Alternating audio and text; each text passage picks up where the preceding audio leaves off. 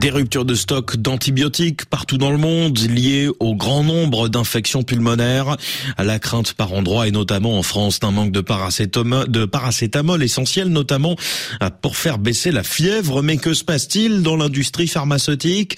Les pénuries de médicaments à la une ce matin de notre tour du monde des correspondants. Alors que depuis trois ans, le Covid nous montre à quel point l'économie est sensible à la moindre perturbation, à l'effet papillon. L'annonce venue de Chine cette semaine ne devrait pas arranger la situation. Les usines chinoises ont suspendu l'exportation des médicaments anti-fièvre comme l'ibuprofène pour faire face à la demande locale.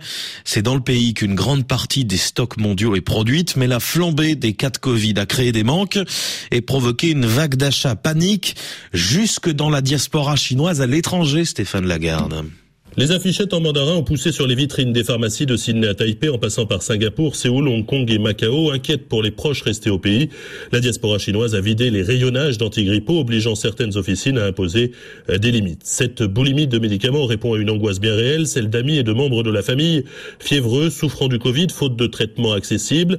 Avec l'arrêt soudain des mesures de prévention et de contrôle de la pneumonie virale, la Chine se retrouve dans une situation de chaos national. Selon les analystes de la banque Nomura, les services de santé sont débordés, les Chinois ont dû se tourner vers leur guanxi, leur réseau personnel dont la famille à l'étranger. Certains voulaient même venir à Macao pour recevoir une dose de vaccin étranger, inaccessible sur le continent trop tard. Vu la fulgurance de l'épidémie, beaucoup se sont fait rattraper par Omicron avant même de pouvoir prendre leur avion. Stéphane Lagarde à Pékin et le manque de médicaments qui frappe notamment les pays confrontés à une vague de Covid et de grippe en plein hiver. Le Canada manque notamment de sirop pour la toux et de comprimés pour les congestions nasales. Une pénurie qui frappe les enfants comme les adultes, Pascal Guéricola. Cette année, les lutins du Père Noël ne fabriquent pas des jouets, mais plutôt produisent des médicaments 24 heures sur 24, tant les besoins sont grands au Canada. 10 000 employés travailleront sans répit durant le congé des fêtes pour approvisionner les pharmacies en sirop et en médicaments anti-rhume et anti-grippe. Depuis plusieurs semaines, les rayons de ce type de produits, habituellement très chargés, sont désespérément vides, au point qu'il a fallu en importer des États-Unis et même d'Australie. Un des problèmes, c'est que plusieurs des éléments nécessaires à la production du médicament ou même à son emballage manquent. Et jamais les virus respiratoires n'ont été aussi prospères cet automne et en ce début d'hiver. Pascal Guéricola Québec. Et si le Canada produit en partie ces médicaments, les pays d'Europe débattent eux de relocalisation car les usines des laboratoires pharmaceutiques ont massivement quitté le vieux continent.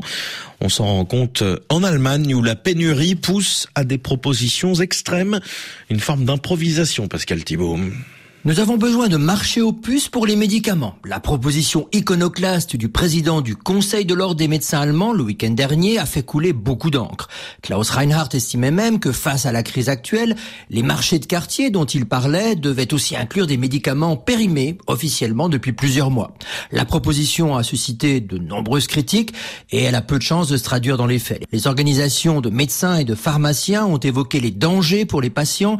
Trouver aujourd'hui du sirop contre la fièvre pour les enfants alors qu'une forte vague de grippe frappe le pays constitue un défi en Allemagne. Les pharmaciens doivent gérer la pénurie et être inventifs. Faute de marché aux puces, l'entraide entre voisins et proches est à l'ordre du jour. Pascal Thibault à Berlin et puis au-delà des médicaments contre les virus de saison, au Maroc, la pénurie touche aussi les traitements de longue durée. Difficile pour l'instant de trouver de quoi les remplacer, Victor Moriam. Lévothyrox, produits cardiovasculaires, contraceptifs hormonaux comme le mini-drill, produits traitant les rhinites et les pharyngites ou encore le vaccin anti-grippe.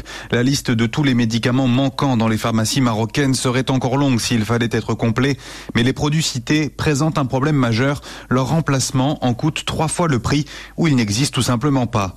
Un stress pour les patients qui pour certains se ruent dans les officines pour tenter de faire des stocks. De son côté, le ministère préfère parler de rupture temporaire et a annoncé la création d'un stock stratégique national de médicaments pour 2023. En attendant, les pharmaciens, eux, demandent à pouvoir appliquer un droit de substitution afin d'offrir aux malades une alternative générique lorsque celle-ci existe. Victor Moria, Rabat, notre tour du monde des correspondants à retrouver sur RFI.fr.